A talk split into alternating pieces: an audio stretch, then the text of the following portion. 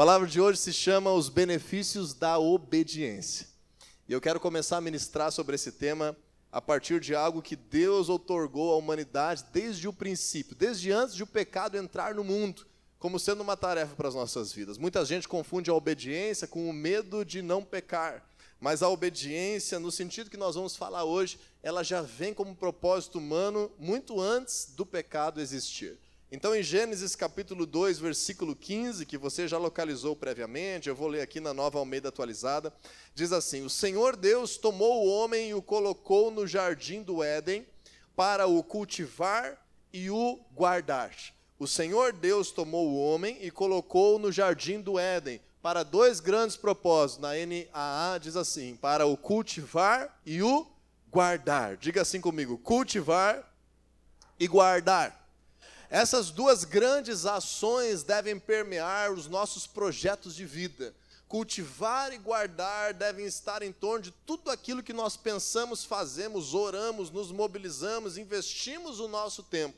Sempre que nós pensamos em crescer, sempre que nós pensamos em viver, sempre que nós pensamos em fazer algo com Deus, você precisa ter em mente esses dois verbos, cultivar e guardar. O verbo cultivar, ele tem a ver com as nossas obras, ele tem a ver com a lei da semeadura, ele tem a ver com nós fazermos coisas se desenvolverem, coisas crescerem, com nós pegarmos sementes que Deus nos dá e projetarmos grandes lavouras e termos uma visão de futuro e fazermos obras a partir da nossa fé em Deus. Então, lá no nosso trabalho, nós temos coisas que nós temos que cultivar para que a nossa profissão cresça, para que nós tenhamos mais clientes, para que nós sejamos, quem sabe, promovidos na empresa que trabalhamos, para que nós possamos possamos ter mais recurso financeiro, nós precisamos constantemente cultivar. Lá dentro de casa, lá na nossa família, nós precisamos cultivar várias coisas para que a família cresça, para que a família se desenvolva, para que a família amadureça. Na nossa saúde, nós temos que cultivar muitas coisas,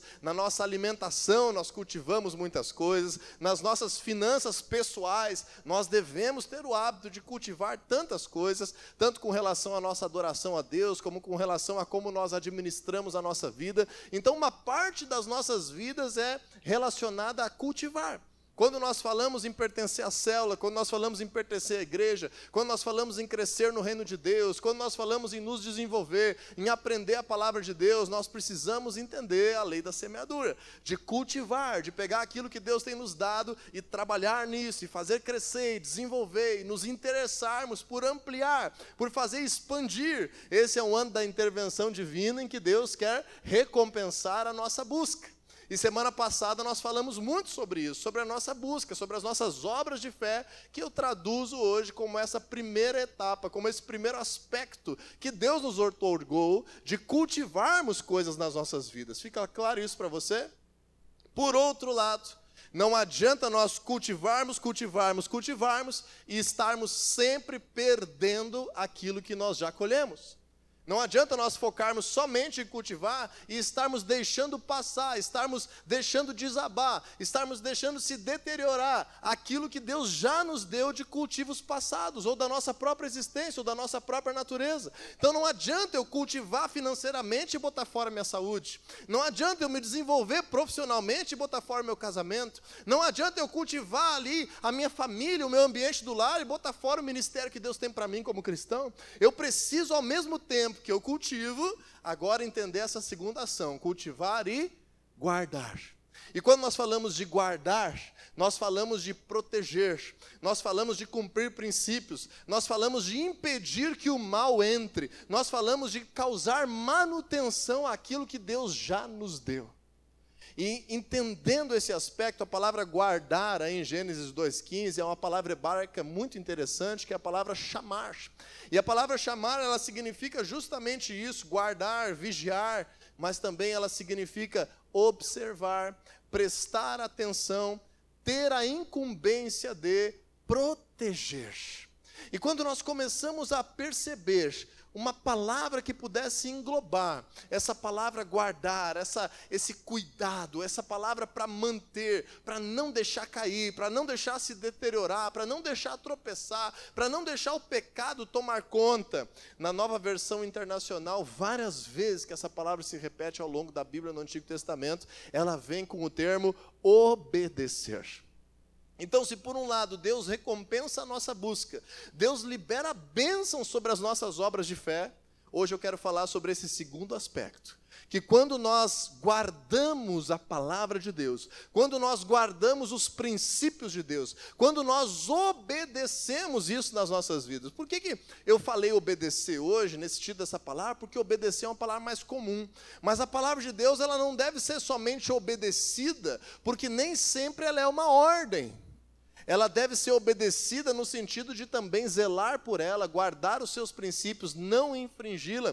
Deve ser obedecida no sentido de não ser corrompida. Deve ser obedecida no sentido também da gente acabar não deixando que outras coisas estejam acima dela. Então, devemos guardar no sentido de obedecê-la. E esse paradoxo de hoje entre guardar e obedecer como uma das grandes áreas da vida cristã é o que nós vamos falar. E se nós falamos semana passada da recompensa espiritual das nossas obras de fé, hoje nós vamos falar das recompensas, dos benefícios de alguém que escolhe voluntariamente na sua vida obedecer a palavra de Deus. Diga assim comigo: existem benefícios, muitas bênçãos para quem vive em obediência. O contrário também é válido para quem vive em desobediência existem muitos malefícios espirituais, existem muitos problemas, existem muitas coisas que nós enfrentamos, mesmo crendo em Jesus, mesmo com fé em Jesus. Eu tenho muitos, como nós apelidamos no cristianismo, né? o evangeliquez tem os seus verbetes, testemunhos. Você já ouviu essa expressão, testemunho? Você tem alguns testemunhos para contar aí? Eu tenho muitos testemunhos que eu presenciei de pessoas que viveram coisas tão grandes com Deus, mas que acabaram se corrompendo, colocando fora, ou vivendo uma vida que não estava cheia de abundância e graça, porque renegaram a obediência. E a obediência é algo muito sério. E é tão sério nesse ano que está se iniciando que eu preciso que quando nós vamos estar como cristãos, como família da fé, pensando, planejando, causando projetos de vida, se nós não levarmos em conta a obediência à palavra de Deus, nós vamos estar causando planos que vão nos derrubar, que vão nos destruir, que vão dar vazão para espíritos malignos atuarem nas nossas vidas, porque se a obediência abre a porteira para Deus, a desobediência abre a porteira para os demônios entrarem na nossa realidade. E quando nós vamos aprofundar isso hoje, tem muita coisa que eu tenho para falar com você. A primeira coisa que eu quero destacar ainda nessa introdução desse assunto é que a obediência cristã, ela nunca é imposta. Ela sempre é voluntária. Diz assim comigo: a minha obediência para com Deus sempre é voluntária.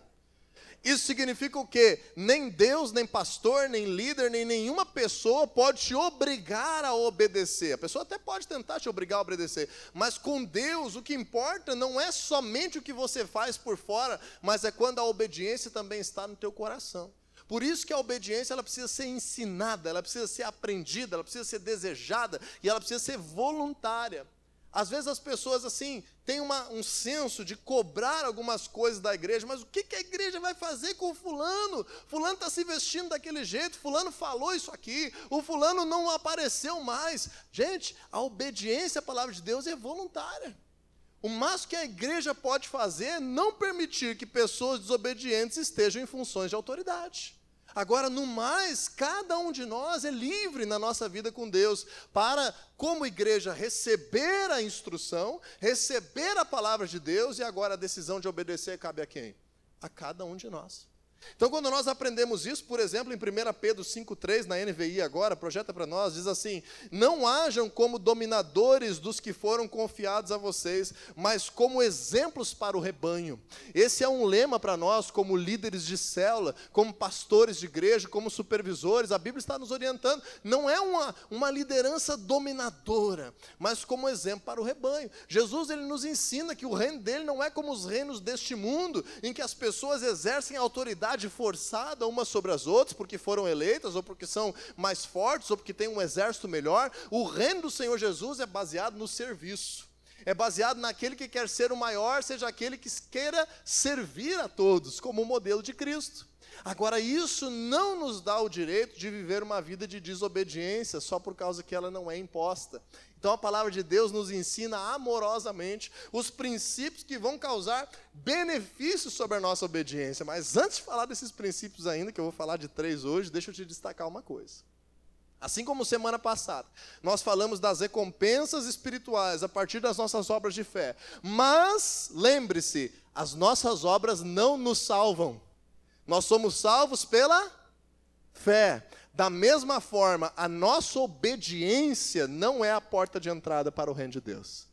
A nossa obediência é consequência de sermos salvos pela fé. Vamos ver um texto bíblico sobre isso? Abra comigo lá em Romanos capítulo 3, versículo 28, para você entender que assim como nós não entramos no reino de Deus pelas nossas obras, nós também não entramos no reino de Deus por causa da nossa obediência.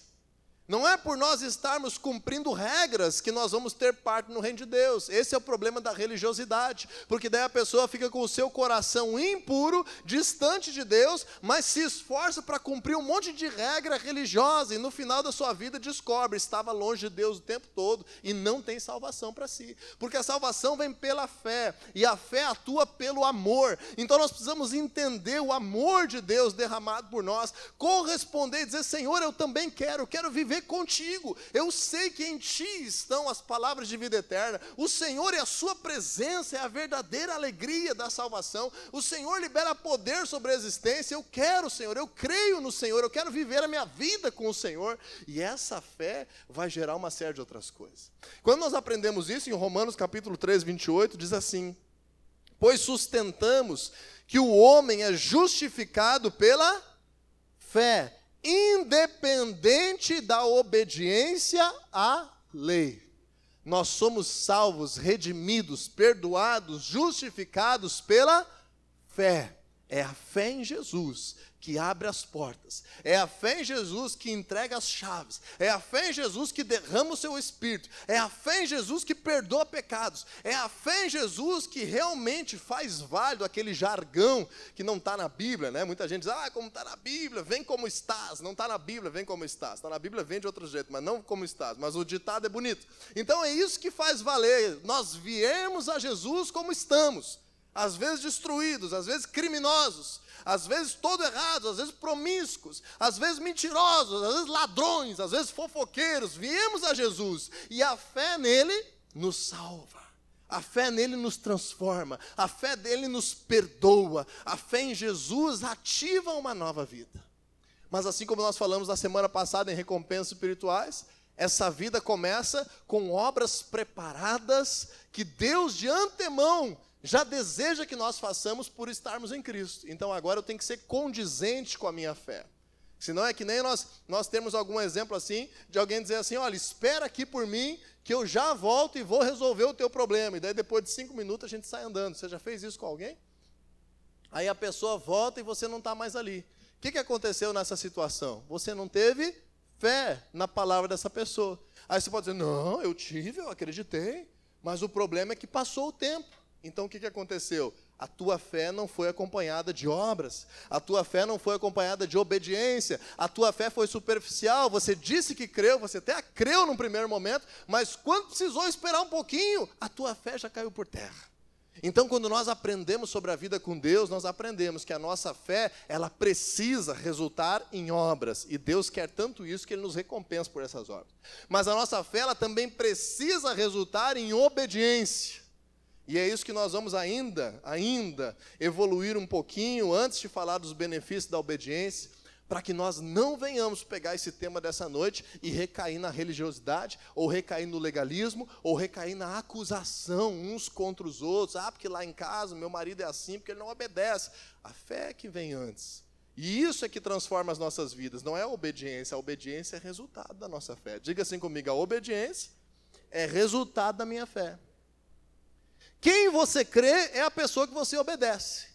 Ah, eu estou obedecendo os meus impulsos carnais. Então você está com mais fé em você, na sua carnalidade, do que no Senhor Jesus. Ah, eu estou obedecendo a minha necessidade de ganhar dinheiro. Então você está com mais fé na tua capacidade de gerar dinheiro do que em Jesus.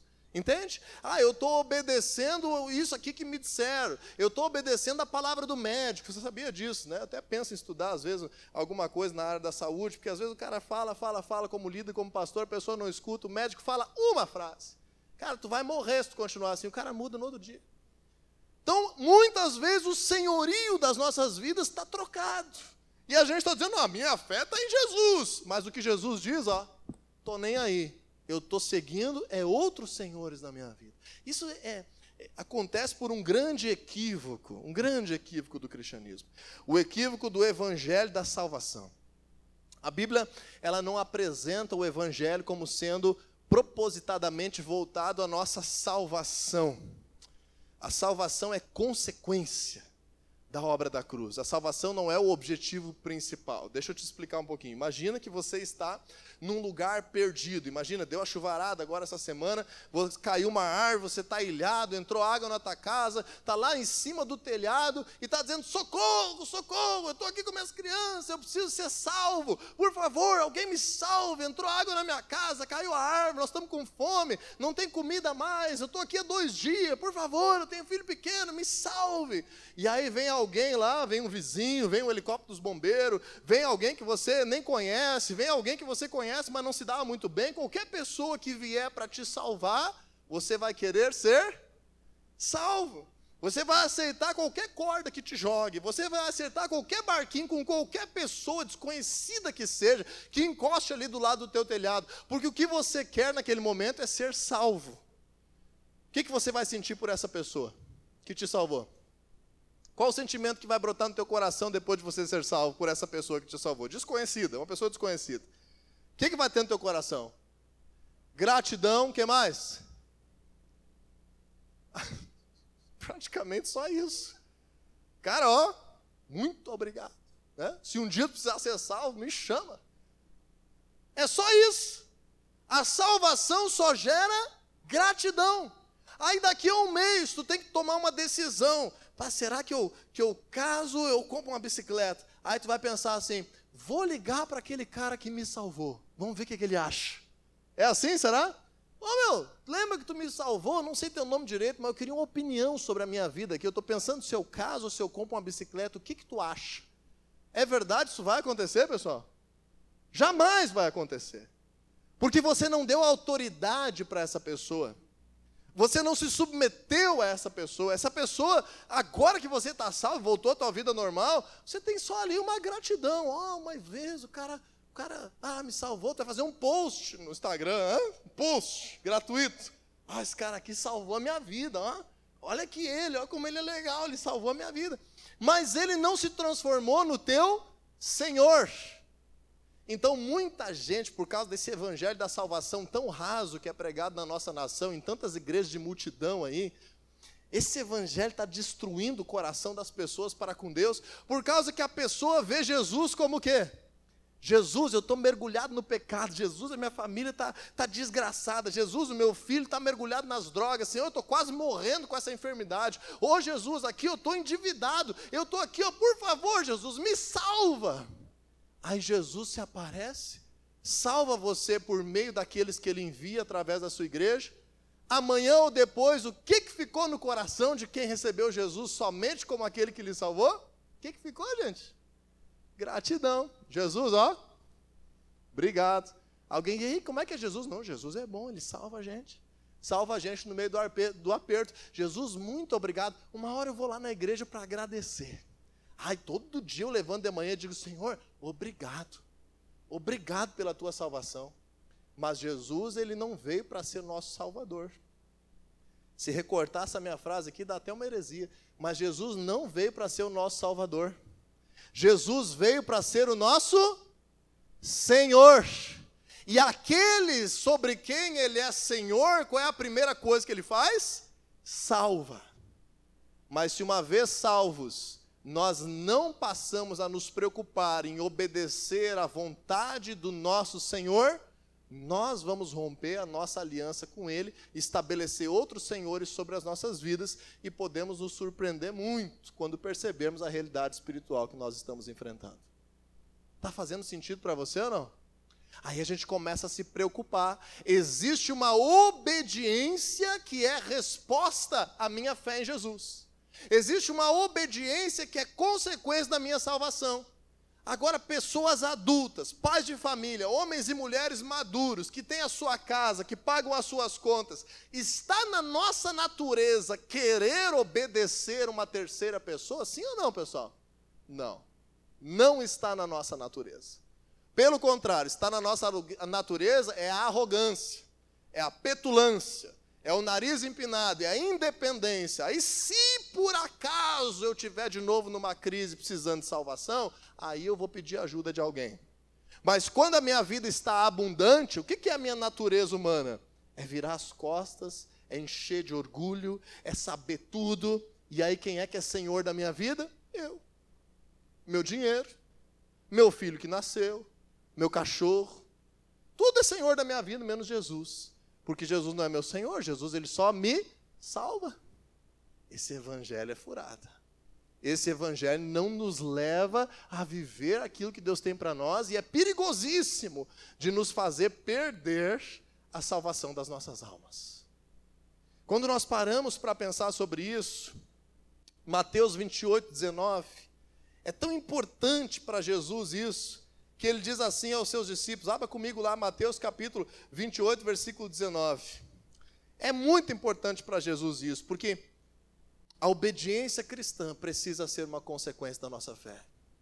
Eu quero que você saia hoje disposto a obedecer Jesus acima de qualquer outra voz, senhor ou opinião na tua vida, até a sua mesmo, até a minha.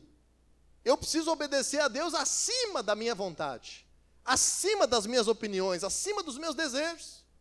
Olha Jesus lá, no dia mais difícil da sua vida, suando gotas de sangue, agoniado, orando horas, abandonado, seus discípulos dormiram. Ô discípulo, vem cá orar comigo que eu estou passando o pior dia da minha vida. Tá bom, os caras dormiram. Aí Jesus diz assim: Senhor, se possível, afasta de mim esse cálice. Contudo, não seja a minha vontade, mas a sua. Porque a obediência está inclusive acima da minha vontade está acima de tudo que eu sou e tudo que eu tenho. Senão, existe outra pessoa ou coisa ou situação sendo o Senhor da minha vida. Então Jesus se importa tanto com isso que ele diz assim: portanto, vão e façam discípulos de todas as nações, batizando-os em nome do Pai, do Filho e do Espírito Santo, versículo 20, ensinando-os a conhecer tudo que eu ordenei a vocês. Está assim na tua Bíblia ou não? Ensinando-os a compartilhar a mesa, tudo que eu ensinei para vocês. É assim que está escrito na tua Bíblia? Na minha não está. Rasga ela se tiver escrito isso aí, porque isso aí é heresia. Se alguém está falando isso aí, também está errado. O que, que Jesus ensinou? Ensinando-os a obedecer. Em outra tradução, um pouco mais hebraísta, qual é, qual é o verbete que é usado? Você que tem uma tradução do João Ferreira de Almeida, ensinando-os a guardar guardar, obedecer, mesma coisa Gênesis 2,15, a tudo o que eu lhes ordenei. Não é só a parte que está em crise, não é só a parte que está faltando, não é só a parte que eu gosto. É aprender, para ser discípulo de Jesus, eu preciso desejar aprender a obedecer. Diz aí comigo, para ser discípulo de Jesus, a primeira coisa que eu preciso fazer é aprender a obedecer. Tem gente que é tão desobediente que não conseguiu falar isso. Ora, a palavra de Deus precisa nos confrontar, precisa nos ensinar, precisa nos fazer crescer. Então, quando a gente aprende isso, pessoal, nós percebemos que a obediência, que eu estou chamando hoje de obediência cristã, é a prática da palavra de Deus, como sendo a palavra de maior autoridade nas nossas vidas como sendo a coisa que eu devo mais me preocupar, é com a vontade de Deus, com a palavra de Deus, com a minha obediência.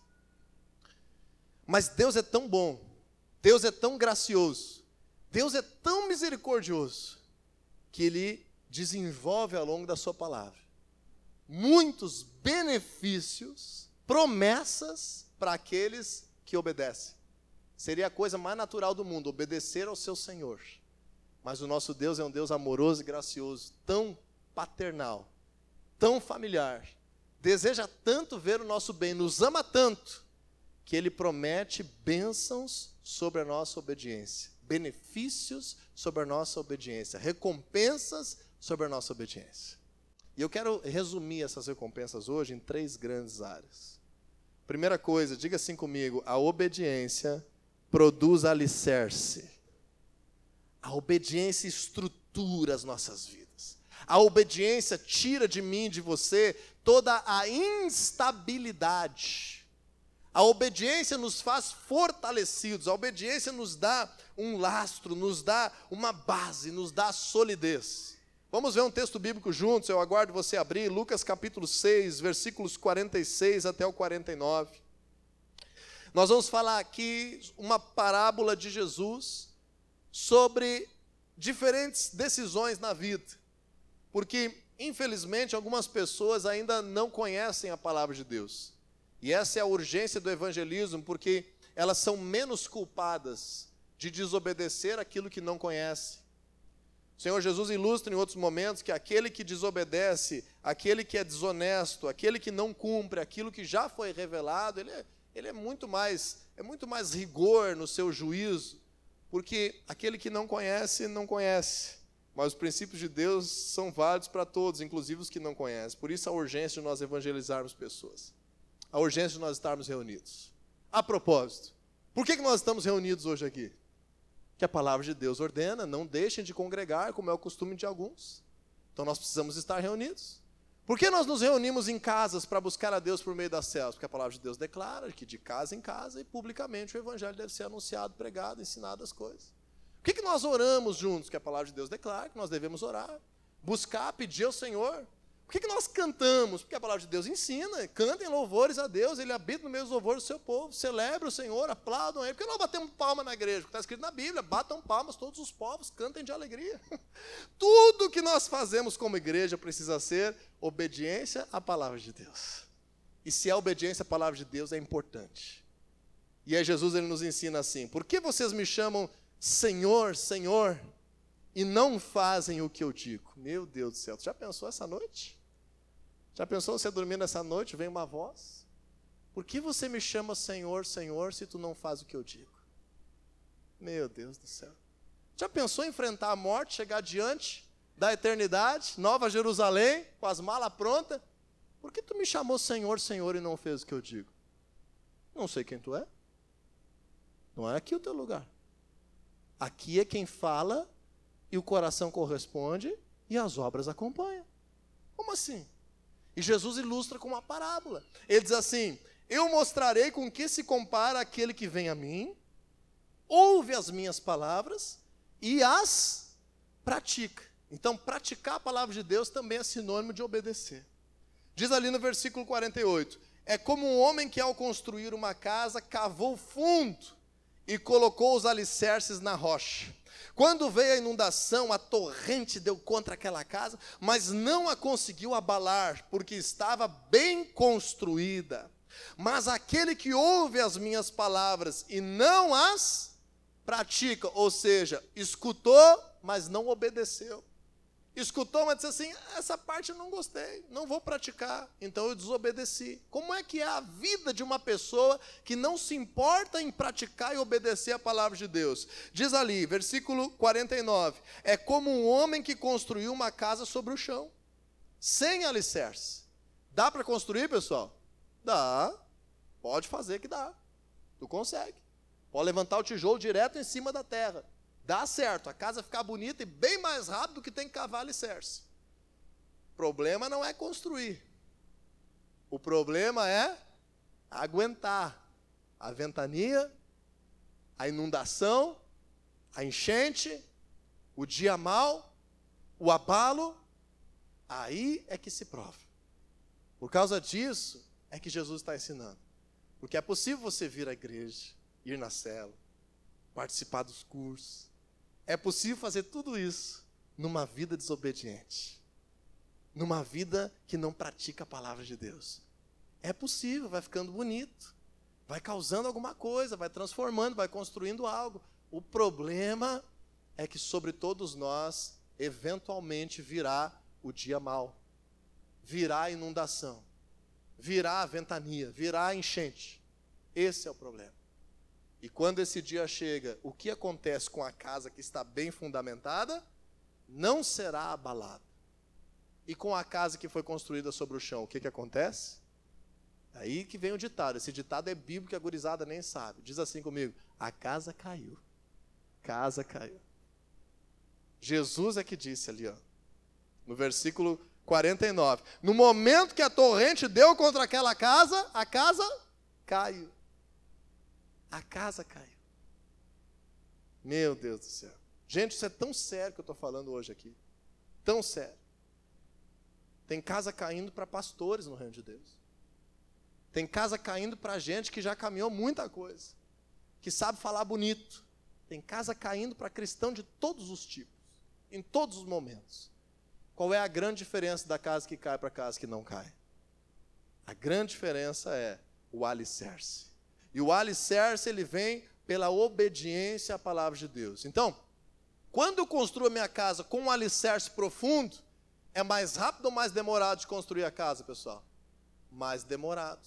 A vida cristã baseada na obediência completa à palavra de Deus, ela vai dar resultado assim mais imediato ou algumas coisas vai ser longo prazo? Longo prazo. Como é que é que diz sobre Abraão? Abraão, porque você me obedeceu, não me negando o seu único filho, então a sua descendência será como as areias do mar, como as estrelas do céu. A prova da obediência bota tudo a perder ou ativa um novo ciclo nas nossas vidas. E normalmente nós somos provados na nossa obediência justamente no período de espera, justamente no período de confronto emocional, justamente no período de tentar desistir e pensar em desistir. É aí que a nossa obediência é provada. Por isso que a perseverança ela tem que andar junto com a obediência. Que não adianta eu achar bonito hoje aqui e obedecer agora e amanhã de manhã eu já estar desobedecendo. A obediência ela precisa estar sempre conosco como um alicerce. Ela é fundamentada. Então, isso vai fazer eu infringir a palavra de Deus? Não quero. Porque aí vai causar problema na minha construção. Vai abalar o meu alicerce. Nós precisamos aprender isso. Nós precisamos aprender a ter a obediência como um alicerce, sem exceções na nossa vida, causando um caminho de benção. Segundo lugar, segundo grande benefício, diga assim comigo: a obediência previne erros. Gente, a palavra de Deus é Deus. Deus, Criador dos céus e da terra, Todo-Poderoso. Deus que, que acompanhou toda a história humana, que nos conhece melhor do que nós. Se a palavra dele está nos orientando, por que, que eu vou achar que infringindo ela eu vou ter um caminho melhor? Parta desse pressuposto. Toda desobediência à palavra de Deus é pecado. O pecado nada mais é do que a desobediência à palavra de Deus. É por isso que o apóstolo Paulo fala: se não fosse a descrição minuciosa da lei, eu nem saberia o que é pecado, porque o pecado é quando eu percebo que eu desobedeci a Deus. Então, quando nós aprendemos isso, por exemplo, Provérbios capítulo 21, versículo 3, você pode abrir lá se quiser ou acompanhar no telão, diz assim a palavra de Deus: Fazer o que é justo e certo é mais aceitável ao Senhor do que oferecer sacrifícios. Fazer o que é justo e certo é melhor do que oferecer sacrifício, é muito mais aceitável a Deus. Diz o Senhor lá para Samuel, para Saul, em 1 Samuel capítulo 15, versículo 22, é, obedecer é melhor do que sacrificar. Agora entende comigo essa expressão. Na lei mosaica, no Antigo Testamento, como Moisés ordenou as coisas, a pessoa obedecia, recebia bênção. Ela desobedecia, ela estaria sob maldição. Quando ela desobedece, é sinônimo de que ela pecou. Ela entendeu que ela pecou, ela tinha que se aproximar de novo do sacerdote e oferecer um sacrifício. Então é por isso que Deus está dizendo: obedecer é melhor do que sacrificar. Porque obedecer previne o meu pecado e causa bênção sobre a minha vida. Desobediência me coloca numa realidade de pecado, me faz sofrer e ainda me leva a ter que fazer um sacrifício para restaurar a minha vida, abandonando aquela prática de pecado. Então a obediência ela previne. Várias vezes a gente acompanha situações de pessoas que vêm para a igreja arrependidas, não, agora eu vou, agora vai, agora eu vou obedecer. Por quê? Porque está mergulhado no pecado. Querer obedecer para ser salvo é fácil. O difícil é querer obedecer quando a vida está abundante. Previne o erro. E aí que o orgulho precede a queda. Então, quando nós entendemos a palavra de Deus dessa forma, se você voltar um pouquinho em Salmo capítulo 119, versículo 11, você vai ver de novo aquele sinônimo, aquela palavra chamar aparecendo aqui de novo no hebraico, e o guardar e obedecerem em paralelo um com o outro. Salmo 119, o salmo mais longo da Bíblia, o capítulo mais longo da Bíblia. Diz assim a palavra de Deus: Guardei no coração a tua palavra, para não pecar contra ti. Ou seja, a minha escolha de obedecer, ela não é no dia mal, ela não é no dia de crise, ela é todos os dias. Quando nós escolhemos obedecer todos os dias, nós estamos prevenindo o erro. Às vezes alguma pessoa está enfrentando alguma dificuldade, está enfrentando uma enfermidade, está enfrentando alguma crise e está com a sua consciência tranquila diante de Deus, está buscando a Deus, como todos nós podemos enfrentar. Lembra? A torrente vem para todos, o vendaval vem sobre todos, o dia ruim vem sobre todos, nós podemos enfrentar. E eu sempre dou um conselho para a pessoa e digo assim: imagina se você estivesse atravessando isso sem Jesus na tua vida. Como é que seria? Não, às vezes a gente fica assim, mas eu obedeci, obedeci, obedeci, e agora está acontecendo isso. Olha Abraão, saiu da terra dele, foi para a terra que ele nem conhecia, obedeceu, enfrentou inimigos, passou noite em claro, expôs a sua esposa, a sua família, fez um monte de coisa para Deus, passou 25 anos e nada, nada de herdeiro chegar. Obedeci, obedeci, obedeci, cadê a benção? Aí nasce o filho, o Senhor ainda manda sacrificar.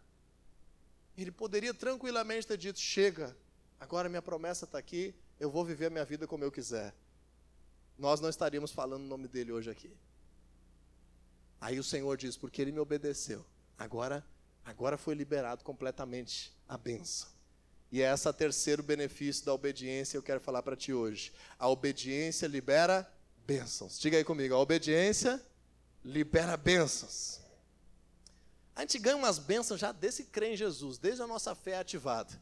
Mas se no decorrer do caminho essa fé não for acompanhada por obediência, nós começamos a reter bênção. Nós começamos a impedir o agir de Deus na nossa vida. Tudo que parecia tão lindo lá no início, agora já começa a dar tudo errado de novo. Por quê? Porque eu estou vivendo meu cristianismo com gratidão ao Jesus que me salvou, mas não com obediência ao Senhor da minha existência. Então, quando eu venho para o reino de Deus, Satanás, que antes, quem sabe, estava meio de boa comigo, agora se torna meu adversário todo dia como um leão rugindo, buscando oportunidade para devorar. Desobediência é uma baita oportunidade. Baita oportunidade para devorar. Só precisou uma vez lá no jardim do Éden para desobedecer e comer daquilo que Deus disse que não era para fazer. E olha o que deu. Olha o resultado na humanidade. Mas pelo contrário, a obediência libera bênçãos. Uma vida obediente é uma vida abençoada. Quando desobedecemos ou deixamos de guardar a palavra de Deus, nós retemos bênçãos, porque damos legalidade a princípios desse mundo. Porque entenda uma coisa: espiritualmente, ou nós obedecemos a Deus, ou nós seguimos os nossos impulsos carnais pecaminosos, ou nós estamos diretamente obedecendo princípios desse mundo que jaz no maligno princípios de trevas. Não existe assim, ah, eu não vou fazer o que Deus me pediu e estou bem, estou aqui em cima do muro. Espiritualmente não existe isso. Ou nós obedecemos ou não a palavra de Deus. E quando nós aprendemos isso, isso deve gerar em nós um desejo em nosso coração. Porque não dá tempo de eu explicar hoje aqui, o meu tempo já está se encerrando, por causa do conflito que muitas vezes existe entre a questão da obediência à lei judaica a lei judaica, em seus pormenores, em muitos aspectos, foi reformada por Jesus. O que nós precisamos ter no nosso coração é a prontidão para obedecer e agora aprender com discipulado aquilo que Jesus realmente ensina que nós venhamos obedecer. Porque ele fala aos seus discípulos: vão e façam discípulos de todas as nações, batizando no nome do Pai, do Filho e do Espírito Santo e ensinando-os a obedecer a tudo que eu lhes ordenei. Então, aquilo que Jesus reformou, explicou, atualizou sobre questões mal compreendidas, dominadas pela tradição ou pela religiosidade com relação à lei mosaica, nós precisamos entender como Jesus explicou isso. Então, qual é a grande chave para nós obedecermos a palavra de Deus? É o discipulado. Diga assim comigo: a chave da obediência está no discipulado. Porque o discipulado vai fazer você conhecer a palavra de Deus aplicada à prática para obedecer. É quando você recebe a instrução aplicada à tua realidade para obedecer. E aí piorou. Meu Deus, antes eu não conseguia obedecer nem a Deus. Agora eu tenho que obedecer o que uma pessoa me diz em nome de Deus. Está piorando a coisa. Mas Jesus estabelece esse caminho. De que, como igreja, nós venhamos aprender a comunicar a Sua palavra. A gente não precisa ter obediência quanto a opiniões de pessoas de Deus. A gente precisa ter obediência quanto à palavra de Deus que é comunicada. Eu quero deixar hoje a finalização dessa palavra com, com três promessas da palavra de Deus que geram bênção sobre a obediência. primeira delas, Deuteronômio capítulo 5, versículo 29. Deuteronômio capítulo 5, versículo 29. Olha o coração de Deus. Deus está falando aqui com Moisés, respondendo a Moisés sobre o clamor do povo. É Deus que está falando isso aqui, pessoal, para Moisés. Deuteronômio 5, 29. Quem dera eles tivessem sempre no coração essa disposição para temer-me e para obedecer a todos os meus mandamentos. Assim, tudo iria bem com eles e com os seus descendentes para sempre. Obediência gerando bênção. Jó, capítulo 36, versículo 11. pouquinho antes de Salmos, livro de Jó, capítulo 36, versículo 11. Jó 36, 11. Três promessas para terminar. Deuteronômio 5, 29. Jó 36, 11. Se lhe obedecerem e o servirem, serão prósperos até o fim dos seus dias e terão contentamento nos anos que lhe restam. Meu Deus do céu, que promessa extraordinária. Você quer prosperar até o fim dos seus dias? e viver feliz da vida até o último dia da sua existência? Obediência. Terminamos com Isaías capítulo 1, versículo 19. Isaías capítulo 1, versículo 19. Lá em, ainda no Antigo Testamento, setor dos profetas maiores, Isaías 1, 19. Diz assim a palavra de Deus: se vocês estiverem dispostos a obedecer, comerão os melhores frutos dessa terra. Meu Deus. E eu vou deixar de tema de casa para você, Deuteronômio capítulo 28. As bênçãos da obediência. E tanto outro lugar da Bíblia está cheio de riquezas, de promessas de obediência. Nós vamos ver mais algumas na célula dessa semana agora. Mas eu preciso te dizer, falou aqui no versículo 29 de Deuteronômio 5, quem dera tivessem sempre no coração essa disposição. Falou aqui em Isaías 1,19: se vocês estiverem dispostos a obedecer. A obediência no Evangelho, a obediência no cristianismo, ela é completamente voluntária. É uma atitude de cada um de nós. Cada um de nós precisa escolher: eu quero saber a vontade de Deus para a minha vida e eu quero obedecê-lo. Isso me faz perseverar na minha salvação, para que Jesus não me diga como é que me chama Senhor, Senhor e não, diz, e não faz o que, que, eu, o que, que eu falo. Isso me dá certeza da minha salvação. Segundo lugar, isso causa sobre a minha vida alicerce para enfrentar tempestades e dias maus. Isso previne erros é muito melhor do que ser perdoado, é não, é não pecar. Muito melhor do que ser curado é não ficar doente. Muito melhor do que sair do endividamento é nunca ficar endividado. Você não concorda comigo? Muito melhor do que vencer o divórcio que estava ameaçando é nunca pensar em se divorciar. É muito melhor obedecer do que sacrificar. Agora, se as crises estão instaladas na tua realidade, revisa essa questão da obediência. Porque é muito provável que você esteja praticando só em parte a palavra de Deus. Se a crise não sai da tua realidade, você precisa revisar isso e ser radical. Radical contigo mesmo. Obedecer. No dinheiro também. Na sexualidade também. Obedecer. No compromisso também. Obedecer. Na família também. Obedecer. Isso libera a benção. Isso libera a benção. Deus, ele, ele se impressiona quando nós obedecemos a partir da fé em Jesus. Não esqueça disso. Obedecer sem fé é religiosidade, a partir da fé em Jesus. Os benefícios da obediência estão à tua disposição. Comece a plantar hoje e guardar os preceitos do Senhor na tua vida, cada dia mais vai ser gerado sobre você alicerce, ser livre de pecados e liberação de bênçãos.